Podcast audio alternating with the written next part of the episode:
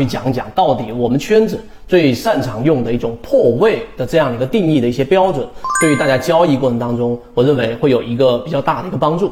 第一啊，想到破位，第一个想到就是趋势。道氏理论告诉给我们，趋势线一旦破位，它就往往会形成一个我们说的这一种空方力量强于多方力量，这是很正常的，也是所有人都能理解的。但真正你去用，你会发现趋势线它有效，但仅仅靠趋势线的时候，你很多时候会卖在一个我们所说的起爆点之前，因为趋势我们知道有一个词，它一定叫做骗线，无论是短期均线还是长期均线，它一定会有一个骗线的过程。那破掉了这个线之后，你卖掉，结果它再修复上去，可能在原有成本附近，但你心理上的这个阻力就会非常非常大。那于是我们要新增加一些破位的这样的一些标准。我们今天给出三个给大家。第一个是最有效的技术分析当中所提到的，前高一旦被破掉之后，就前面形成一个波峰，波峰之后再起来一波，对吧？这个波峰一旦突破了，那回踩。前面的高点一旦回踩，就叫做支撑，这是一个非常重要的点。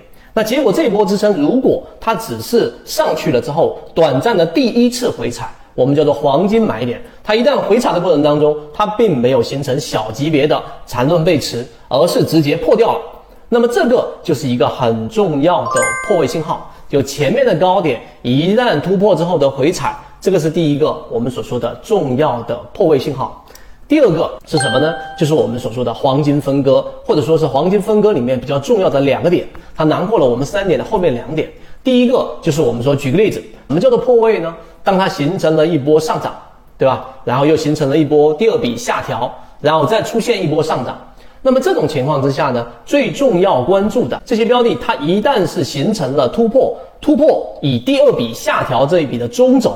中轴之上是天堂，一旦突破了之后，那么这个位置就是一个我们说下稍微强势的买点。那么同样的操作，它跟刚才第一点是一样的，突破了百分之五十，有两种，第一种到了百分之五十，它遇到了一个很明显的压力，这是自然的，因为这个地方会有很重的筹码，也就是前面短期获利的筹码，对吧？前面一波波峰没有卖掉，结果往下打一波之后反弹到了中轴百分之五十，原来我有百分之十的利润，现在打下去没利润，又给我百分之五。很多人会在这个地方，很多散户会在这个地方把筹码给卖掉，所以第一个就是在百分之五十连上都没上去，遇到压力，这就是我们说要去算是一个弱势的特征表现，你也可以把它理解为我们所说的卖出信号。第二个就上去了百分之五十之后的第一次回踩，它一样没有形成小级别的底背驰，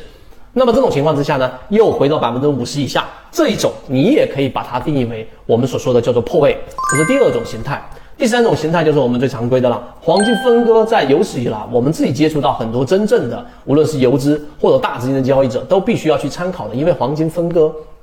它的这个地方的支撑，很多时候是极其有效的，尤其是在一些中期和一些波段的这一种支撑上。所以第三点就是当一个标的往下回调，回调到了黄金分割这种时候，大概率上它会有一个止跌。但在这个止跌的过程当中，如果它并没有形成下跌量能的衰竭之后的背驰、底背驰、小级别的背驰，出现一个我们说的这种 V 型的一个反转，或者说是在盘整之后下跌、盘整上涨都没有出现，而是出现了跌破黄金分割，那么这种情况之下，跌破百分之这个六十一点八，就是零点六一八的这个位置，也是第三种破位趋势。所以今天我们把三个可能大部分交易者没有把它汇总的。破位形态来告诉给大家，在交易过程当中，它其实不完全是技术分析，因为它里面涉及到了交易者的这一种筹码，也涉及到了所有持有筹码的散户交易者的心态。就像刚才我所说的，我给你百分之十的利润，你没拿到，那现在我给你打掉，全部都没有。人对于损失掉的东西的这一种痛苦情绪，是三倍于这一种获得的这一种喜悦的这种情绪。意思说，你如果错失掉的一个假设，假设你丢掉了这个一百万。那这种情况之下，你需要减到三百万，你才会弥补掉那种痛苦的感受。于是他给你在百分之五啊，丢掉了百分之十，再给你百分之五。这种时候是一个巨大的筹码和我们说交易行为里面的心理。所以，我们圈子给大家分享这三点，希望对大家交易能够有所帮助。当然，这些交易在实战过程当中，不断的一边打一边练，才能慢慢的去形成形成自己的肌肉记忆，才能让自己的交易在卖点上更加科学，不至于卖在起爆点之前。和你一起终身进化。帮助大家建立一个完整的交易系统，所以你想进一步完善自己的交易框架和模型的话，可以拿出手机一步关注。股掌之上公众平台，加入实战圈子，进一步系统学习。